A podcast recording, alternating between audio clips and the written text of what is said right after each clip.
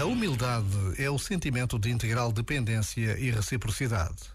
A vaidade é um sentimento de vazia expansão com que um eu cresce a encher o mundo.